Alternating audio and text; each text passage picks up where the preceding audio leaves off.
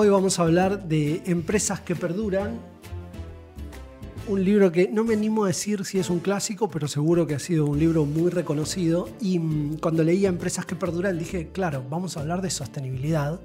Pero cuando se editó este libro, que hoy me comentabas que es del 95, el concepto de sostenibilidad no tenía incorporada la pata ambiental, seguro no la tenía incorporada de la forma en la que la tiene incorporado ahora.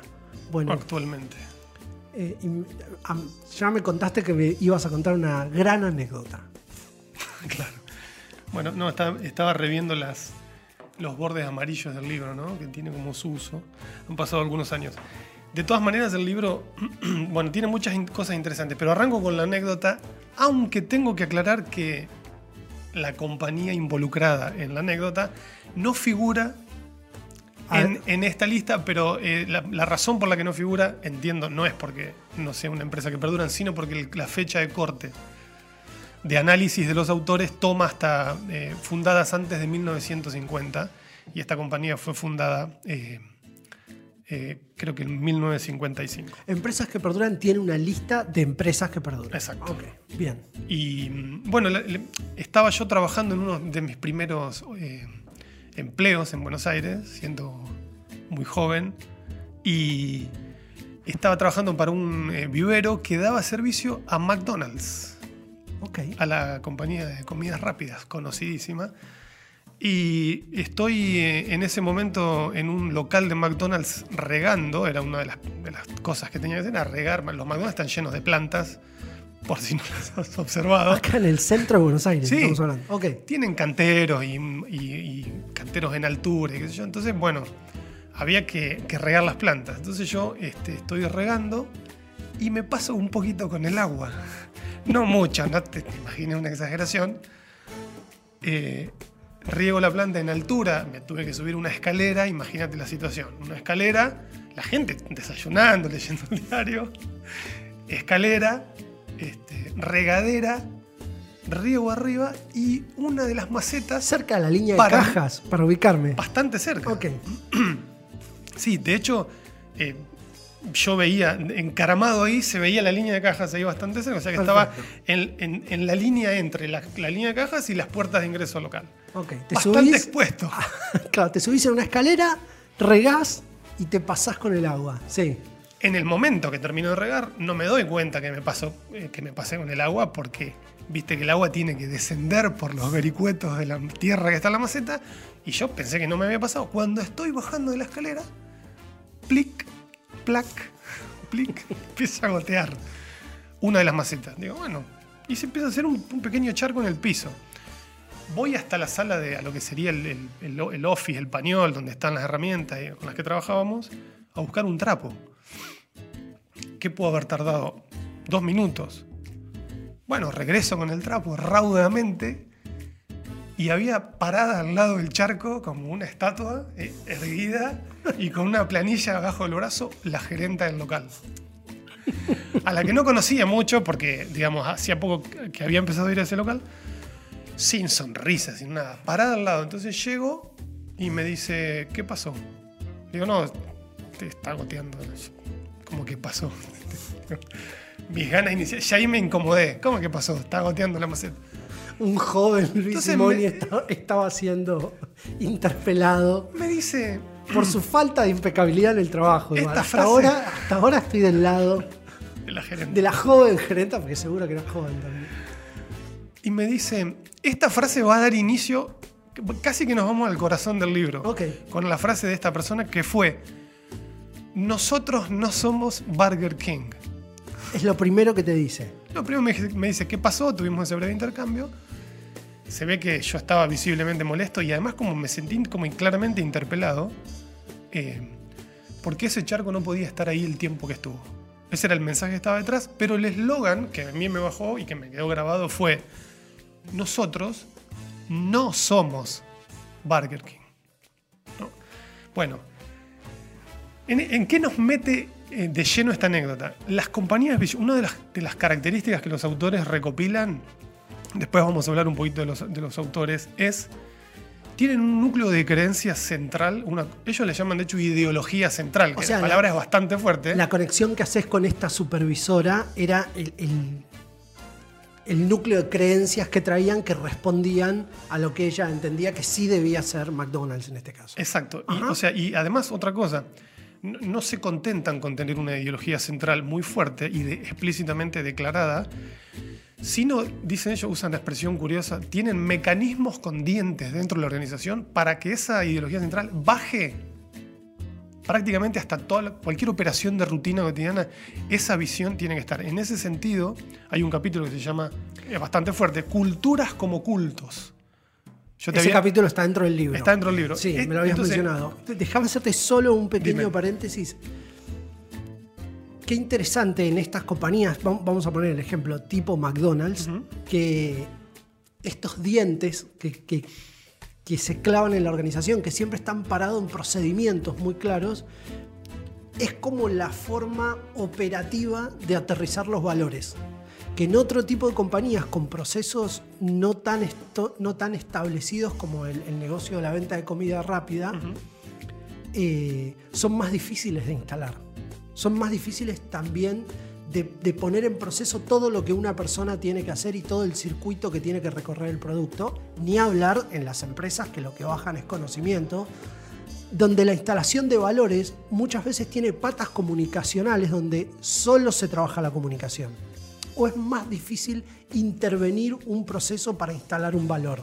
Son otros tiempos, tenés otros parámetros. Acá había, traigo, me gustó mucho el ejemplo de, la persona parada con su planilla, porque de alguna manera ahí tenés. Un custodio físico de la cultura. Estaba custodiando la cultura de la organización de manera muy visible. Bueno, fíjate, si querés, hace- hacemos el, el- el corrimiento. A, yo no recuerdo ahora exactamente la misión o alguno de los valores centrales de la ideología de McDonald's, pero uno de ellos es la limpieza de los Claro. locales. Entonces, esa persona ahí encarnaba el, el- el valor de la compañía que dice, en un, un local de, de McDonald's es extremadamente limpio. Venís a comer comida rápida, pero además venís a comer comida rápida con un servicio, digamos, muy rápido, muy atento y con mucha limpieza. ¿no? Esa pequeña muestra habla de una organización que se ocupa, digámoslo así, encarnizadamente de que eso baje, porque la expresión culturas como cultos indica que no son como meras campañas de, de comunicación en el sentido que ponen carteles por ahí. Hay como una, eh, la palabra que usan es, hay un adoctrinamiento de toda la fuerza laboral en todos los niveles para que el compromiso que encarna esos valores se, se muestre. Los sistemas de recompensa están alineados con esos mecanismos. El diseño de los edificios en los que trabajan están alineados con la ideología central de la compañía. Entonces, dicen, las compañías que no se dedican a que esos eh, valores, misiones, creencias centrales bajen y se encarnen en cosas tangibles que se puedan ver y tocar. Vos decías recién, estaba ahí la persona parada. No llegan a ser visionarias, ¿no? Pero eso está como avanzado el libro. Ok. Eh, y también quería mencionar esta, acá estamos viendo el yin yang, que un poco enmarca esta conversación. Y ellos usan este símbolo en todos los, en las cártulas de cada uno de los capítulos.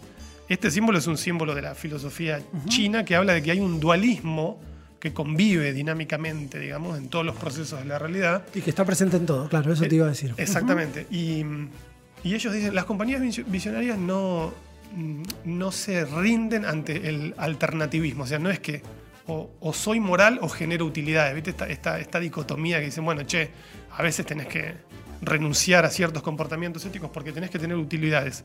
Bueno, ellos dicen, las compañías visionarias tienen una ideología central con valores muy fuertes, pero al mismo tiempo se ocupan activamente de generar utilidades. ¿Por qué? Porque la, digamos, la sangre de cualquier organización para que se mantenga funcionando y creciendo eventualmente es, es la generación de utilidades. Entonces, este símbolo cruza absolutamente todo el libro en todos los conceptos que ellos proponen. O sea, que me, me traes a la memoria que recuerdo una de las primeras investigaciones de, de transformación cultural que hicimos. Cuando vos investigas cultura organizacional, hay como un emergente muy rápido en casi todas las culturas, en culturas más instaladas, en otras menos. Nosotros somos especialistas en cultura para la gestión de riesgos, pero una voz común es, eh, estamos de acuerdo en que la cultura tiene que cambiar. Digamos, Es como. hay, es difícil encontrar un desacuerdo ante una voz que diga que la cultura tiene que cambiar. Porque todos entienden que un cambio de cultura es un cambio a- como para bien. Pero lo loco es que nadie se siente responsable por ese cambio. Entonces, como convive la idea de que las culturas tienen que cambiar, Claro. pero nunca soy yo el que tiene que hacer algo para ese cambio. Lo cual es bastante justo, porque la persona independiente no puede hacer nada contra la fuerza cultural. O sea, o somos parte de un cambio más, de un cambio colectivo que además intervenga a la organización, que logre mecanismos que intervienen a la orga- a la organización, o bueno, las personas no tenemos mucho, mucho que hacer. Y cuando se empieza a gestionar la cultura, y este era el punto al que quería llegar, la gestión de la cultura es la gestión de las tensiones. Muchas veces se entiende como gestión cultural, bueno, todos juntos vamos a ir hacia un lugar o gestionar la cultura es gestionarla para bien. Se supone que buscas un bien común Claro. al tratar la evolución cultural o la gestión cultural. Todos entendemos que hay que cambiar porque para todos vamos hacia un bien común, pero el hecho de gestionar la cultura implica tra- tratar con lo que es tensionante, con lo cual, si gestionas la cultura, hay alguien que siempre va a quedar desfavorecido en ese cambio y por eso se generan como las resistencias que se generan. No únicamente genera resistencias la persona que va a salir desfavorecida en ese cambio, sino también el que tiene que confrontar contra el que va a quedar desfavorecido. Con lo cual, gestionar la cultura es esta descripción que vos haces. Es gestionar la atención de alguien que se pare en ese momento. Y eso no tiene fin. Por eso me parece como tan lograda esta idea, que recién me la comentabas, ¿no? Y decía, qué bien traer la idea del yin y el yang, porque es traer la idea de la tensión como parte de la vida organizacional. La vida organizacional es una gran tensión, no es un, un gran relajamiento, digamos. Palabra que me encanta, encanta. usar, tensión. Eh, La anécdota, Perdón. Por eso, me, me- Eh. por eso empe- arranqué con la anécdota de McDonald's, porque era tensionante la situación. Siento que te interrumpí mucho, pero no lo tenía que decir. Bien, entonces. Me, encanta porque, claro, viste, cuando uno dice que los gringos a nivel de empresa han inventado casi todo, eh, solucionan muy sencillamente la gestión de la tensión en el cambio cultural. Te expulsan como un virus. claro. O lo escriben en un papel y te dicen que lo cumplen. Toman tanto, toma tanto cuerpo la ideología en todos los niveles de la organización y cada, cada nivel jerárquico trata de modelizar eso, porque si no, no estaría donde está. Porque después otro de los principios de las compañías es, en la más o menos entre el 70 y 80% de estas 18 compañías que ellos listan, la tendencia es que la alta gerencia se forma en casa. En muy raros casos Qué toman eh, altos puestos gerenciales que vengan de fuera. Y eh, cuando los han tomado, algunos han sido exitosos y otros han sido un desastre. Entonces, ¿qué hacen? Por ejemplo, en- en- hay unas tiendas Nordstrom que yo no las conocía, que parece que em- empezaron vendiendo zapatos en Estados Unidos, pues vendieron ropa y yo, que tienen una filosofía muy particular de atención al cliente, donde a un empleado lo castigan, literal, lo mandan a la casa una semana a pensar, porque su supervisor lo vio fruncir el ceño mientras atendía a un cliente. Esto es tan así, tan literal, está tan bajado, tienen un credo, hay un credo en Johnson Johnson, después te puedo leer algunas líneas, eh, y hay un credo en Walmart, estas tres compañías están listadas ahí, y el credo de Walmart dice, eh, por si no lo encuentro ahora lo voy a empezar a citar de memoria, eh, prometo que, cuan- que cada vez que un cliente se me acerque a menos de 3 metros le sonreiré. Y que Sam me sirva de testigo. Sam es Sam Walton, Yo el creo que- creador y Yo fundador creo que no te conté que. de Walmart. ¿Cómo se llamaba el Walmart hoy? Yo fui redactor del Walmart hoy, que era el, el House Organ Ajá. de Walmart. Qué interesante. Y recuerdo la regla de los tres metros. Bueno. Si vos tenés un cliente. Y había otra, de- algo así como la regla de las 6 de la tarde, no sé si está. Que había determinadas No. cosas que tenías que terminar antes de que te caiga el día. Pero no quiero decir, tengo miedo de decir algo que no tiene, como que no es absolutamente correcto, pero recuerdo la dificultad que tuvo Walmart en Argentina. Tuvo como el, el- el choque intercultural, me causa gracia, porque por ejemplo cuando Walmart se instala en Argentina, viste que la lógica de la, de la gran superficie en Estados Unidos es que está un poco alejada de la ciudad, entonces llegás en el auto y tenés esos eh, parques de, de estacionamiento enormes. No. Entonces en Argentina habían decidido vender bat de béisbol. Claro, la bajada era. Claro. Pero en Argentina no se juega al béisbol. Nadie va a comprar un bat de béisbol, no importa. Walmart abrió en Argentina Bueno, vendiendo bat de béisbol. Eso está dicho acá. Dice, cuando una cuando, porque estas compañías, entre las cuales están IBM, Hewlett Packard, Merck, eh, ahora te voy a leer la lista, son 18 las que eligen. eh, ellos dicen, la cultura de la compañía está antes, en este momento, ¿no? Estamos hablando del momento de este estudio, ¿no? habrá, habrá que ver qué dicen hoy. La cultura de la compañía está antes que la cultura nacional a la cual nos mudamos. O sea, en caso de conflicto, fallece a favor de la cultura de la compañía. O sea, es tal el nivel de, de- como de fanatismo. Por eso ellos titulan este capítulo Culturas como cultos. No una cultura a un líder, eh, digamos, no una cultura a la personalidad, pero sí cultura a cómo funciona la compañía. Si haces esto en Nordstrom, si sonreís, si sos solícito, ¿eh? te va a ir bien. Si no, es mejor que te vayas y cuanto antes mejor. Y te lo dicen en la primera entrevista. Entonces es muy difícil que, se quede alguien que no funciona ahí adentro de ese contexto, hablando de contextos e individuos. Acá está planteado también con el lenguaje de otra época, ¿no? Eh, pero en el fondo todas las culturas organizacionales atraen o expulsan. Digamos, eso es. Las culturas organizacionales de todo tipo de organización, casi te diría hasta las familias extendidas. ¿Viste? Cuando se quiebran los conflictos familiares, y es porque la cultura expulsó o se vuelve. eh, se te estoy hablando de familias grandes, se vuelve como imposible que se producen como esos choques familiares y bueno, ese es el gran problema de las mesas de fin de año. ¿Por qué hay conflictos en las fiestas de fin de año? Es claramente tiene un abordaje cultural, es porque está juntando diferentes subculturas que no tienen los mismos códigos de comunicación, que no tienen los mismos valores, que no tienen la misma cultura material, que es la forma de hacer las cosas. Entonces, bueno, viste que en fin de año el conflicto se dispara por cualquier cosa. ¿Cómo me decís eso? Claro. Porque estás atentando contra de- determinados valores. No. ¿A qué hora se come? Bueno, eso también puede ser, todo puede ser un conflicto. Todo. Quería hacer solo un último comentario antes de que avancemos. Es, dijiste la alta gerencia se forma en casa. Sí. Esa es una particularidad de culturas maduras. Pero también es una particularidad de culturas temerosas. Fíjate, está como en, en los dos extremos del péndulo. La pyme, que creció mucho y dejó de ser una pequeña empresa y se transforma en una empresa más grande, tiene mucho temor de De traer a incorporar. alguien de afuera, claro. Como la empresa que fue familiar y se volvió grande, tiene mucho temor y además le opone mucha resistencia a management exter- externo. Si no tenés personalidades muy fuertes, es muy difícil que logren generar resultados muy positivos en compañías que ya han, han definido, que ya han congelado un poco la forma en la que ahí se hacen las cosas. Hoy estoy dispuesto a interrumpirte en cada cosa que digas. No, estaba viendo, estaba viendo esta lista de 18 que te mencionaba hoy. Las voy a mencionar. Citicorp, o sea, Citibank, Citibank. después. Procter Gamble, Philip Morris, American Express, Johnson Johnson, Merck, General Electric, Nordstrom, 3M, Ford, IBM, Boeing, Walt Disney, Marriott, Motorola, Hewlett Packard, Sony y Walmart. Creo que Sony es la única, si mal no recuerdo, que, es, eh, que no es norteamericana. O sea, esto es claramente un análisis de compañías y culturas norteamericanas.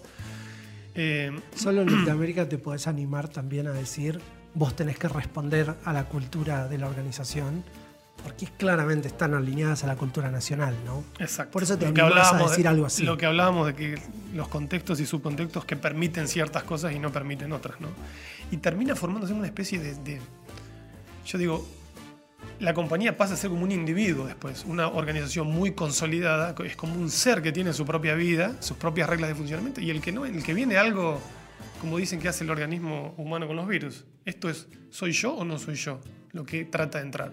Si no soy yo, lo combato, ¿no? Acá ni siquiera los dejan entrar, por eso funciona, de todas maneras. Fíjate que por eso, mientras buscas, te hago un comentario más. eh, por eso casi todas las estrategias de, cambio organizacional tienen como esa instancia de involucramiento o de tomémonos el tiempo necesario y suficiente para que eh, las personas puedan asimilar que vamos a entrar en un proceso de cambio. Claro. Eh, bueno, mira, continuamos si querés con. la verdad que el libro es. tiene una cantidad de anécdotas enorme, entonces está interesante porque de alguna manera ellos dicen, que quizá un poco jactanciosamente, dice, investigamos seis años para hacer este libro. Entonces cuentan un poco el método que, que siguieron, que es un método comparativo. Muy interesante lo que dicen ahí es, nosotros no, no simplemente elegimos nosotros, echamos eh, Porras y Jim, Jim, Collins, las 18 compañías, sino que encuestaron a 700 presidentes de las 500 Fortune y otras 500 Inc., algo más, algunas estos rankings de compañías. Y ellos, digamos, en base a una serie de criterios, les pidieron que ellos eligieran las compañías. Y los criterios, te los voy a mencionar. Ah, qué buen método de, selección. Dice, porque si no vamos a encontrar información que, no, que, es nueva, digamos, que es información verdadera, pero que no es útil. Por ejemplo, dice que todas tienen grandes edificios, digamos, no es, la intención no es encontrar ese tipo de correlatividades, sino, claro, claro. sino que, mirá lo que hicieron, encontraron 18 y después eligen 18 compañías en mercados semejantes, con productos semejantes, con edades semejantes, eh, fecha de, de fundación semejantes, pero que no les fue tan bien. Tampoco compañías fracasadas tipo compañías de segundo o tercer nivel en relación a las que ellos definen como visionarias, y, dice, y se preguntan qué tienen críticamente de distinto. Y de ahí salen, digamos, las conclusiones de la distinción de estas compañías. Okay. Pero los que le preguntan a los presidentes es, elijan cinco, institución líder en la industria, tiene que ser una institución líder en la industria de que se trate, muy admirada por personas conocedoras de negocios porque ellos son dos académicos, dos profesores de Stanford que, digamos, no tienen en sí mismos experiencia empresarial. Ha dejado una huella indeleble en el mundo en que vivimos. Ha tenido múltiples generaciones de presidentes. Este punto es muy importante porque tratan de derribar el mito de que, de que hay que tener una gran idea o un líder muy carismático para ser una compañía visionaria. Perfecto. Lo, mueven de las personas. Ellos dicen no, porque todos los grandes líderes en algún momento se van ha pasado por múltiples ciclos de vida de productos o servicios, porque estas compañías, muchas de ellas arrancaron fabricando sillas y terminaron fabricando eh, microconductores, por ejemplo. O sea, como que nada que ver al comienzo. Y fue fundada antes de 1950. Esa es la fecha de corte. Bien. Por eso decía que McDonald's, ahí estaba googleando, que fue fundada en 1955, por eso no está aquí, pero probablemente eh, estaría en esta lista. Otra cosa, mira, muy interesante que me pareció es eh, la distinción que hacen entre construir relojes y dar la hora. Que en el fondo es como las, compañías visionarias construyen un sistema que trasciende a las personas. Ese sistema encarna en todo, en cómo seleccionan a sus, a sus altos gerentes que son formados en la casa. Eh, tiene una ideología central que es tan potente, tan clara y tan abarcativa, digamos, como los valores centrales que según los autores, son válidas ahora y podrían ser válidas aún bien entrado el siglo XXI, porque al final del libro hacen como preguntas críticas. De, imaginan un hipotético lector crítico y dicen, a ver, pero ¿y, nosotros esto funciona ahora? ¿O viene funcionando hace 150 años? ¿Podrá funcionar de acá en adelante? Ellos dicen que, que sí, digamos, ¿no? Porque es como una especie de sistema orgánico que construyen las compañías visionarias. Estoy perdido en la analogía. ¿Por qué em, construir relojes o dar la hora. Ahora, ahora te la, ah, ah y, vas para ahí. Suponte que, ellos dicen, suponte que conoces una persona que, eh, que tiene la rara habilidad de que mira el sol eh, en cualquier momento del día o mira las estrellas y te dice, hoy es 13 de mayo y son la 1.30 de la tarde. Dicen, esa persona sabe dar la hora, digamos, tiene una habilidad, ese individuo ha desarrollado eso y te lo dice. Vos decís, ah, muchas gracias, esta es la hora. Dice, pero qué diferente es construir un mecanismo, un aparato que es un reloj que marca el tiempo para siempre. ¿no? Es un sistema de conocimiento que está, eh, que está como eh, acordado o consensuado por un grupo social que dice, mira, ah, esta maquinita te dice siempre, en cualquier circunstancia, en cualquier individuo, te dice, hoy es tal fecha y son las 3 y 20 de la tarde. Él dice, las compañías visionarias en mucha mayor medida que las 18 compañías de la lista de comparación, construyen relojes. Porque los grandes líderes se van, las grandes ideas tienen un ciclo, los productos que funcionaron en un mercado dejan de funcionar, o lo que le interesaba a, los consumidores deja de interesarles, y las compañías tienen que ir adaptándose a todo eso, y acá viene otro de, las, de los conceptos que ellos destinan del libro. Fíjate qué, lindo, qué linda anécdota para generar hasta cualquier análisis sobre un equipo interno de trabajo que tenga que instalar algún tema construimos el reloj o damos la hora. Claro. somos capaces de generar los procedimientos y la robustez en los procesos y la tecnología asociada como para que este pedazo de la organización, porque estás trayendo como un macro concepto poniéndolo en, una compañía que perdura. Pero la idea de, damos la hora o construimos el reloj, o sea, está todo en la cabeza del especialista y el referente técnico, somos capaces de generar un cambio interno en la organización tiene altísima aplicabilidad para cosas más chiquitas. incluso, ¿te acordás lo que el otro día te mandé esta imagen de la checklist de un quirófano? Sí. Bueno, de alguna manera una checklist es una especie de reloj. Exacto. Porque esa checklist que la Organización Mundial de la Salud sugiere para usar en quirófanos eh, es un relojito. Entonces, mirá, si tenés en cuenta estos 18 puntos antes, durante y después de la cirugía, vas a disminuir indicadores de, de riesgo de una manera muy significativa. Eh, otra de las cosas que dicen, perdón, sí, sí. No, no, ¿qué tipo de analogía? Sigo pensando en, la misma idea. estoy, como, me estoy imaginando posibles lugares de uso de una analogía de esa potencia, que de hecho me sorprende que no sea un poco más que no esté un poco más difundida. La idea de construir un reloj versus dar la hora te permite establecer, no sé, me imagino hasta una dinámica trabajando con un equipo de algún proceso consolidado que puedas revisarlo simplemente trabajando a partir de este disparador. En dónde damos la hora y en dónde construimos el reloj.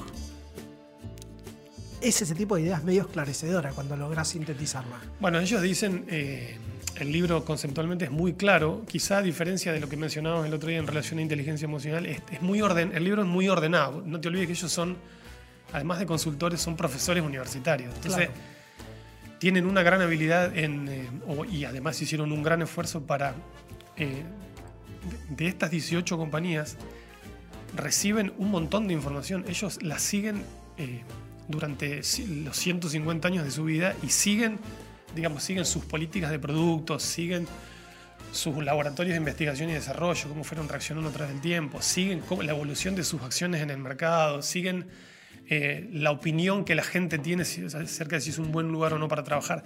Y para eso se metieron las compañías, digamos, con autorización de las compañías y pidieron, tuvieron acceso a memos internos, entrevistas a los CEOs que todavía estaban vivos o algún hijo o nieto de confundadores. O sea, trabajaron muchísimo y después tenían que ordenar toda esa información. Está la habilidad del académico de construir el índice. Exactamente. que una de las grandes habilidades de los académicos rigurosos, porque hay de todo, como en todos lados, es la de armar el índice correcto. El índice es un gran trabajo de estructuración de, este tipo de, de conocimiento, ¿no? Porque como me parece, primero me parece, no sé si increíble, no sé qué palabra usar, llamativo que, una, que las compañías hayan entregado tanta información. Hay como hay un voto de confianza muy fuerte.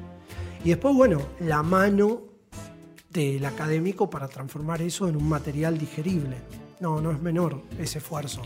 Yo creo que en ese sentido ese es uno de los, creo, de los principales méritos del libro y además que tiene la contracara de, hablando siempre del yin yang, de que es muy entretenido. Eso te iba a decir. Cuenta cosas todo el tiempo y cuenta ciertas intimidades de las compañías, reuniones de directorio. Viste la interna de, en una gran compañía hay muchos actores, ¿no? Están los empleados, están los accionistas, están los gerentes, está el presidente, la familia que por ahí está, algunos están en la junta directiva, ¿no? Y toman decisiones sobre cuáles son las prioridades, hacia dónde vamos a ir. Miran 50 años para adelante. hacen el ejercicio de decir... O sea, cuentan una, una reunión de directorio donde se miraban 50 años para adelante. hay una cantidad de cosas que, impresionantes. Hasta ahora no nos hemos movido mucho de la parte conceptual.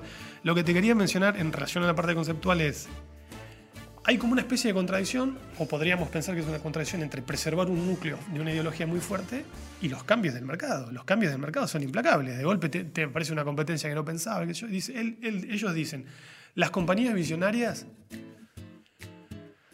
se ponen de acuerdo con el genio de la agregación, dicen ellos, en, contraposición al, alternativismo. O esto o esto. Ellos dicen esto y esto hacen las compañías visionarias. El genio de la agregación es como una figura retórica, digamos. Exacto. Ensayan cosas todo el tiempo, buscan, prueban, mientras mantienen este núcleo central de creencia, mientras todo esto, digamos, no vaya en contra, como choque frontalmente con la creencia, nosotros lo vamos a intentar. Porque hay que adaptarse, hay como un principio evolutivo darwinista, de hecho dice que leyeron bastante a Darwin también, cómo esas compañías tienen como pequeñas adaptaciones incrementales a lo que va proponiendo el contexto. ¿no? Porque si no, imagínate que alguien se plante demasiado en una ideología central que no mira el mercado, corre el riesgo de desaparecer. ¿no? Entonces, ¿cómo hacen para salvar esa, esa aparente contradicción? Bueno, lo hacen teniendo, por ejemplo, cuenta que 3M eh, empezaron eh, fabricando algunos pegamentos, después papel de lija, pero un cliente le, di- le dijo a un ingeniero que tenía problema con una gasa que no pegaba, qué sé yo.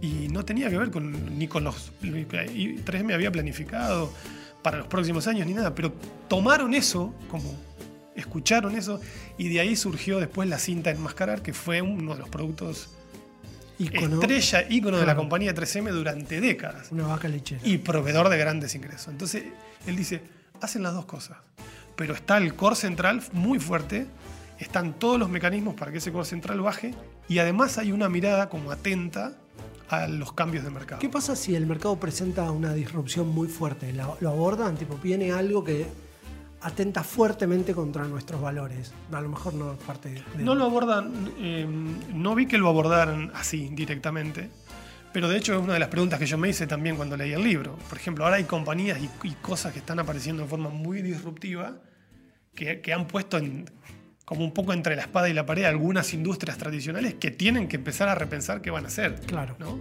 No sé, que yo estoy pensando en Tesla, por ejemplo, apareció ahora como una compañía muy disruptiva y con un, con un fuerte foco en el, por ejemplo, el desarrollo de baterías cada vez más potentes, que me imagino que más de, un directorio de estar pensando qué hacemos con todo esto.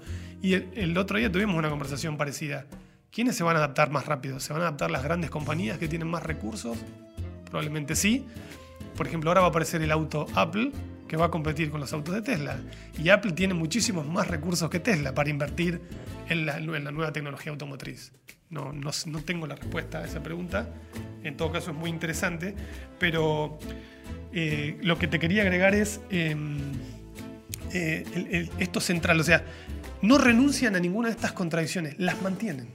Como Conviven con las contradicciones. Claro, y eso Ajá. es una forma, hoy hablabas de tensión, eso es como, bueno, es como una incomodidad constante también, ¿no? Tienen siempre metas muy altas, muy desafiantes, porque tienen que, se mantienen como el movimiento. Han tenido esa, en, con- en contraste con las que no lo han hecho, que se han un, co- un poco dormido en los laureles con algún producto o con alguna vaca lechera, y terminan desapareciendo o las venden a otro conglomerado. Estas compañías, la mayoría, han permanecido en manos sabés que es, de los es- fundadores. es- es un rasgo de las, de las culturas fuertes que la alta gerencia pueda convivir con ese tipo de tensiones. Porque para quien no toma decisiones es muy complicado convivir con esa tensión. Vos viste que el- el- la, la- la organización se dibuja como una pirámide. Las culturas fuertes son las que en la parte superior de la pirámide y, y ideal el segundo o tercer escalón puedan convivir con la idea del cambio permanente porque es con la idea de planificar ese cambio y de ir ejecutándolo, pero sobre todo con la idea de un futuro diferente. Yo creo que hoy en la cultura organizacional, incluso de las industrias más conservadoras, estoy pensando en la industria de la energía, ¿no? Eh, un rasgo que está irrumpiendo fuertemente en las organizaciones es qué capacidad tiene la alta gerencia de convivir con la tensión de futuro. ¿No? Porque en industrias donde yo recuerdo la primera vez que conocí el polo, un, un polo petroquímico, acá particularmente el de Bahía Blanca, y recuerdo que estaba hablando, esto debe haber sido hace unos 10 años, vamos a, situarlo en el año 2010, más aproxim- sí, 2010, 2011, debe haber sido por ahí. Y recuerdo, este, estaba entrevistando, haciendo un proyecto de cultura de seguridad a un, a un gerente de site en el polo de Bahía Blanca. Bueno, ni siquiera me interesa quién era el cliente, pero estábamos mirando. Me dice, yo le hice una, una pregunta sobre liderazgo. Entonces me dice, vení, acompáñame. Es como medio dramática la escena. Entonces salimos de su oficina y nos paramos en un pasillo y el pasillo daba a una planta. ¿no? De etileno, básicamente. Entonces vos mirabas y me dice, ¿ves esa planta? Claro, desde esa ventana, en ese pasillo al cual salías de su oficina, era como imponente la vista. Vos lo único que veías eran caños y caños y caños y me dice, bueno, ahí hay 200 millones de dólares parados en el piso y yo tengo que liderar eso. Como, era como grandilocuente, me hizo así Claro. como una escena, pero era como tarantinesca la Tenía escena. tipo, talento salía de su dramático. ofi- Sí, un talento dramático hermoso. salía de su oficina, se paraba y miraba la planta y me decía, claro, eso, eso es con lo que yo tengo que lidiar. ¿A qué voy con todo esto? Que eso te habla bien de un estilo de liderazgo muy vinculado a una industria. ¿A qué tipo de industria? Y a industrias conservadoras porque las cosas no se mueven. Ahora, cuando el contexto ya te, te- te está cambiando hasta el tipo de energía que vamos a usar. Toda la discusión, por ejemplo, de los plásticos de un solo uso.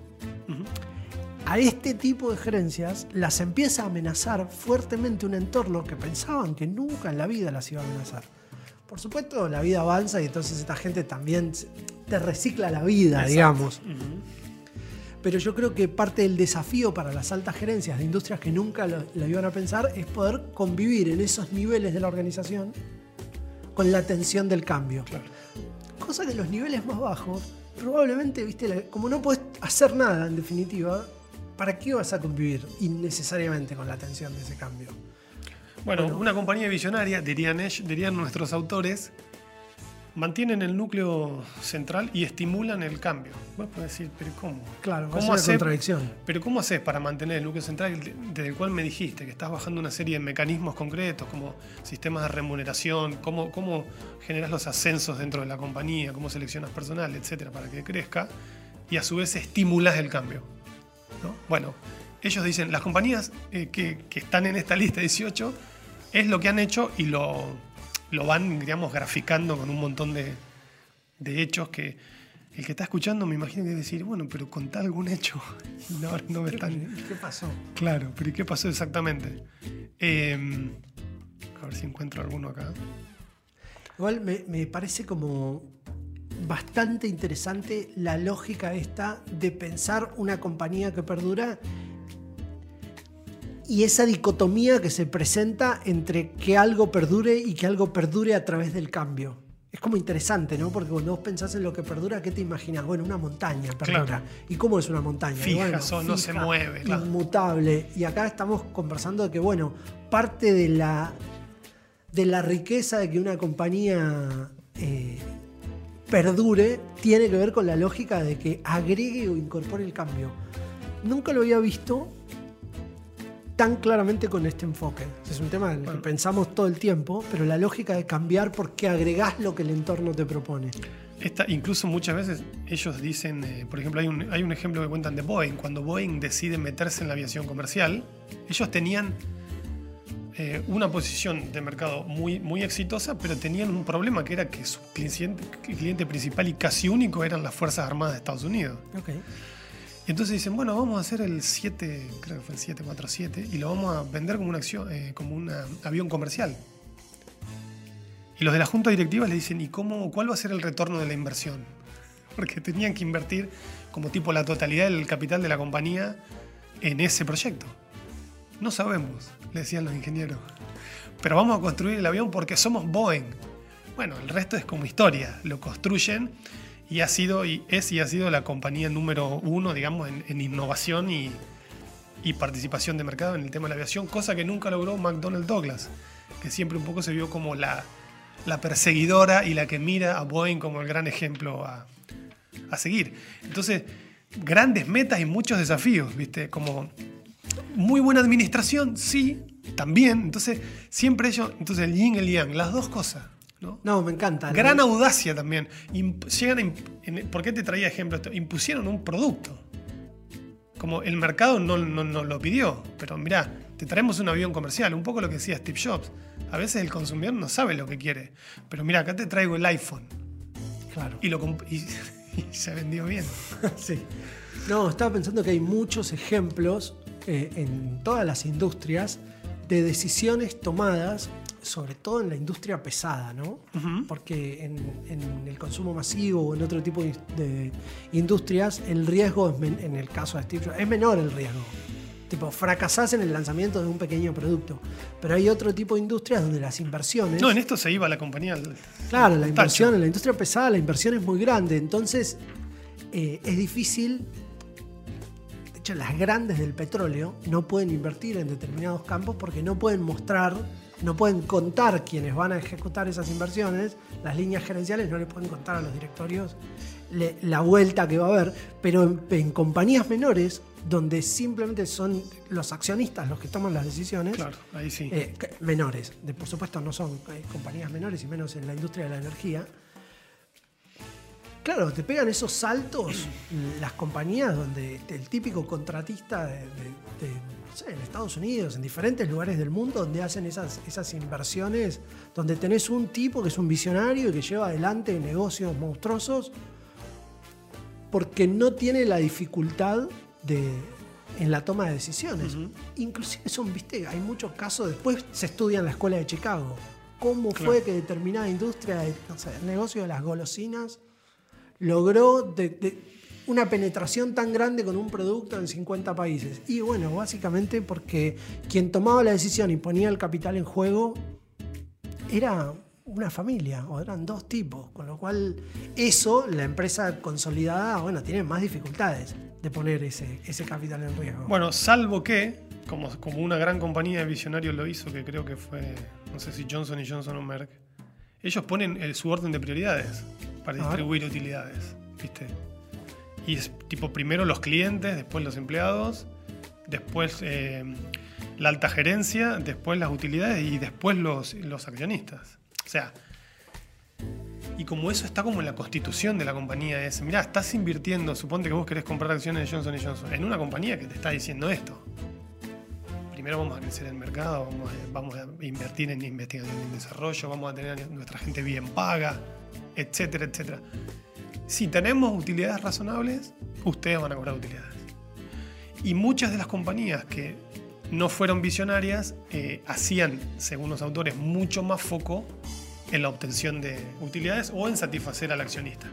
O sea que ¿Es un libro entretenido para leer? muy, absolutamente entretenido. ¿Es- ¿Está novelado o, te, o, o narra casos? no está- ¿Cuál, cuál es la lógica No está escritura del novelado, libro? eh, tiene casos por todos lados. Ok. Y muchas anécdotas, muchas anécdotas de reuniones de directorios, de fragmentos de, de formación de empleados, O sea, digamos. no es un libro son- de método, No, es un libro de, narración de casos y de anécdota y de. Porque esa idea que contaste antes, fabricamos relojes o damos la hora, se parece más a, a- como a una herramienta. De hecho, esa ya te digo que es una herramienta para trabajar un proceso de cambio, una sensibilización, digamos, mínima, ¿no?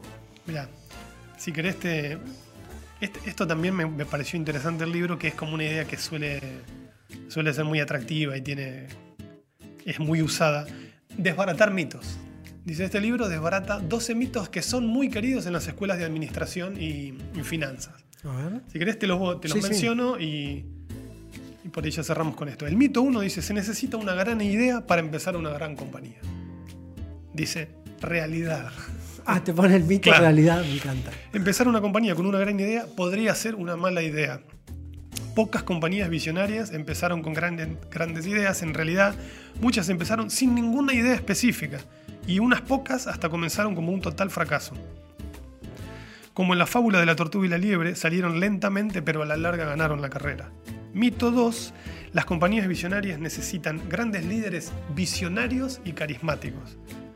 Un líder carismático no se en realidad, un líder carismático no se necesita en absoluto para una compañía visionaria. Por el contrario, puede ser perjudicial para sus perspectivas a largo plazo, por la dependencia, digamos, del, del gran líder. Mito 3. Las compañías de mayor éxito existen principalmente y ante todo para maximizar utilidades, lo que hablábamos recién. Al contrario de lo que se sostiene, la doctrina de las facultades de la administración de negocios, maximizar la riqueza de los accionistas o maximizar utilidades no ha sido la fuerza impulsora dominante ni el objetivo primario en la historia de las compañías visionarias. Qué, qué, qué prosa clara tiene el libro, ¿no? Clarísima. 4. Las compañías visionarias comparten un subconjunto común de valores básicos o correctos. Ese es el mito. No. Que lo- los valores que compartimos son los correctos. Que Y- tienen valores. No, dice que es. Eh, dice, pueden tener. Dos compañías pueden tener ideologías radicalmente distintas en cuanto al contenido, pero ambas pueden ser visionarias. Dice, la variable crucial no es el contenido de la ideología, sino cuán profundamente la compañía cree en ella y cuán consecuentemente la vive. A ver, para, vamos más despacio, porque estás, vas muy rápido. Explícame otra vez lo de los valores, que me parece como un tema central. Claro, suponte decís, no sé, ¿Cu- eh, ¿El, el mito cuál es? Que los valores que comparten, ¿qué? Que, la- que las 18 compañías visionarias comparten un conjunto de valores en común. O sea, que el contenido de los valores que comparten. De estas Por ejemplo, 18 visionarias. Claro, por ejemplo, Ah, ah, tenemos, un, tenemos un excelente servicio de atención al cliente.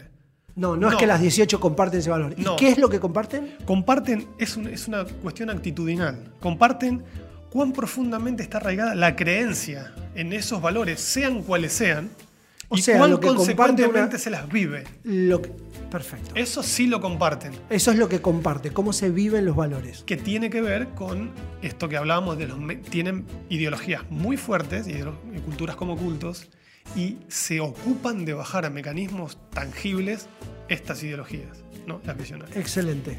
Eh, gran punto este. Grandísimo. Para mí uno de los puntos cruciales del libro. Mito 5, lo único constante es el cambio. Ok. Una compañía visionaria dice la realidad. Lo único constante es el cambio, sí, la realidad. Una compañía visionaria preserva casi religiosamente su ideología básica y es muy raro que la cambie. Su ideología básica, ¿no? Las ideas fundadoras. Exacto. Dice o, construidas, no necesariamente las primeras, las que han hecho la base Ok, dale. Después te voy a leer, si querés, el credo de Johnson Johnson. Las mejores compañías son muy prudentes, dice el mito 6. No lo ubicaba como mito a la prudencia, pero bueno. Bueno, las compañías visionarias pueden parecerles cautelosas y conservadoras a los de afuera, pero no temen comprometerse resueltamente con grandes metas audaces. Muchas de ellas tienen compañías, eh, perdón, eh, áreas de, se llaman áreas de departamento de inconformidad que se digan a cuestionar, digamos, como las leyes sagradas de los productos que tienen o de las vacas lecheras, se dedican a buscarle fallas, linkeo con, esto desde Bono, se dedican a, a ver, digamos, consecuencias posibles, consecuencias negativas o qué se puede mejorar o qué tiene de malo ese producto. No, pero además que rol maduro, digamos, ¿no? casi cualquier proyecto maduro tiene eh, es, ese rol está activo, digamos. Claro, y sin esperar exactamente que el mercado te corrija o te diga, che, mira, esto no, no Son también características de un liderazgo maduro. Fíjate lo que estás describiendo. Bueno, otra, a ver. Siete. Dice, las compañías visionarias son un magnífico lugar para trabajar. Ese es un mito. Para todo el mundo, sí, dice el mito 8. 7, perdón. Y a ver cómo lo desarma. Solo quienes concuerdan sumamente bien con la ideología básica, es lo que te decía, que si no te atás te, vuelan en, en 15 días, y con las exigentes normas de una compañía visionaria, encontrarán que ella es un buen lugar para trabajar. Perfecto. Sí, además, el nivel de realismo que tiene eso, no todos los lugares son para todo el mundo. No hay término medio, dice. Es casi como un culto. Las compañías visionarias tienen, tienen tanta claridad acerca de lo que representan y lo que tratan de alcanzar que no tienen sitio para los que no quieran o no puedan concordar con sus exigentes normas. No se complican ahí con gestionar. Eh, bueno, sabes que yo trabajé en un caso durante mucho tiempo, hace muchos años igual. Eh, del sistema financiero, estás pensando cómo presentarlo. Y recuerdo que cuando miraba la línea gerencial tenían un, programa de desarrollo del management muy fuerte que venía de afuera, que estaba como muy bien instalado. Nosotros habíamos participado en la elaboración de una campaña de evaluación del desempeño. Había que comunicarle a todos los empleados el ciclo de evaluación del desempeño. Entonces, bueno, se va, el feedback te lo van a dar en este momento comunicabas en base a estos criterios. Sí, comunicabas un, te vas a tener dos conversaciones anuales con tu jefe, a principio de año van a definir los objetivos. Bueno, ese ciclo había que comunicarlo en etapas y todo. Entonces nos dieron mucha información de la compañía y recuerdo que lo que me llamaba la atención, que cuando vos veías era como, como un, un N-3 del SEO, digamos, como un tercer nivel de reporte, eran iguales. inclusive, ¿entendés? Había un taller con 10 gerentes y decís, acá funcionó la selección. Claro, esos manuales de selección bastante rígidos y las culturas que internamente promocionaban, pero era como la foto de Image Bank, tipo, el tipo en el escritorio, como el perfil era un joven MBA de 30 años, casado con dos hijos y un perro labrador y la 4x4 y una casa en las afueras. Entonces, cuando decís, pero son todos iguales y eso tiene que ver con, una cultura que sabe lo que está buscando. ¿Esa compañía perduró? Sí, es una de las que está ahí nombrada. De hecho... ahí eh, lo tenés. Uy, mira, ya di demasiados datos porque dije la industria antes. Y recuerdo que nosotros participamos en un caso donde veíamos una serie de supervisores en diferentes puntos del país y cuando vos mirabas los supervisores ¿Te acordás que hicimos como un análisis de, con esta herramienta Meyer Briggs? Sí. Y que los 12 supervisores se ubicaban en el mismo lugar del Meyer Briggs. Y decís, ahí hay una cultura haciendo su selección en forma natural, su selección de personal. Bien. 9. Las compañías deben contratar por fuera presidentes a fin de estimular el cambio fundamental. Que parece lo opuesto al anterior. Claro. Que se choca de lleno con, con una cultura. Exacto. Claro. En general, uno podría pensar que esas culturas se expulsan y no, es justamente es la, la cultura la que se termina de imponer bien. Te criamos de chiquito. Realidad, en 1700 años combinados, porque combinan las 18 compañías por ciento y pico de años de, ¿Cómo, de cómo? vida, dice, en 1700 años combinados de duración de compañías visionarias, no te olvides que las 17, Ah, sí. 18 Uy, multiplica. Qué número tramposo. Entonces te dicen 1700 No, me desmayo con se, esos se números avivaron con la tramposos. presentación y dijeron, che, Tenemos 10.000 horas de experiencia. No, no, no. Bueno, no importa. eh, le podemos perdonar. Sí, sí, a- sí. A, Está- estos está- grandes consultores. Está perdonado y además Dice- en algún punto me gusta como usar la exageración a tu favor. Me, me encanta. Dice, 1700 años combinados de duración de compañías visionarias, solo encontramos cuatro casos. 1700 contra 4 te pone como... Sí, sí, sí. Bueno. Horrible la Dice- manipulación de la información. La gerencia formada en casa es la regla en las compañías visionarias. Claro. No, está bien entonces. Está bien usado. Mito 10. Pensé que era más tramposa la conclusión final. Se está haciendo un poco largo, pero No, no, para nada. vamos hasta el último mito. Para nada. El 10.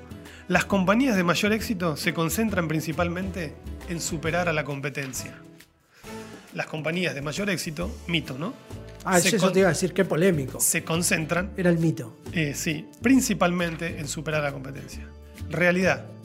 Las compañías visionarias se concentran principalmente en superarse a sí mismas. Eso te iba a decir. El foco El- está puesto hacia adentro. El éxito y el superar la competencia les vienen no tanto como meta final, sino como resultado residual de plantearse constantemente la pregunta, ¿cómo podemos mejorarnos a nosotros mismos para hacer mejor mañana lo que hicimos bien hoy? Hay que leer Empresas que perduran. Me vuelvo loco. Te encantó el libro. Te- te- es una lectura amena. Es muy amena la lectura. Y además, si quisieras saltearte ciertos capítulos de, con mucha data y algunos casos, Podés ¿no? sin perder la vas a la parte conceptual que te la presentan claramente en un capítulo, y hasta te hacen un gráfico, es muy clara. ¿Sabes qué me asusta? Que sean académicos los que lo escriben. No, es, no, es no, totalmente infundado. No, porque además son consultores, tienen acceso, viste, vos de hecho, fíjate todos los ejemplos que linkeaste de tu propia experiencia como consultor, ellos tienen, han tenido décadas de experiencia como consultores, entonces al final del libro un poco ellos mismos se hacen esa pregunta en, en- en labios de un supuesto lector crítico, dicen, bueno, pero ustedes son dos profesores de Stanford, digamos, por más que las compañías les hayan dado esa información, como saben. Ellos mismos hacen esa reflexión. Claro. Y Y fueron contrastando parte de, digamos, a medida que avanzaba el proyecto, iban contrastando conceptos, ¿no? En, en- en reuniones de gerencia, a- empezaron a aplicar conclusiones en el campo real de las compañías que, a las que es cuales como se construyen las investigaciones de cultura organizacional. Y esa, Es una gran investigación de cultura organizacional en algún punto, ¿no? absolutamente. Nunca había hecho ese link. tiene 30 años el libro, más o menos, y, muchas, y cierra el libro con preguntas de cara al futuro, que son muy interesantes también, porque dicen, bueno, hay una... Esto de los cambios de paradigma, hay ya como una especie de vox populi del mundo del conocimiento, de la construcción de conocimiento, que es, ¿qué pasa cuando el conocimiento del pasado ya no te sirve para predecir el futuro? Se hacen ese tipo de preguntas. Sale bien parado el libro, de acuerdo a, la- a su propia óptica, de que va a resistir, digamos, esa, esa prueba del tiempo. Estas compañías también dicen ellos lo resistirán. Yo hice el ejercicio de meterme en, en Wall Street y estas compañías siguen, digamos, siguen con una trayectoria, digamos, en crecimiento, exitosa. Y aunque han pasado nada más que 30 años, eso hay que considerarlo, ellos hacen un análisis de 150 años hacia atrás. Eh, ¿Cómo te resulta, cómo resulta una relectura hoy de este libro?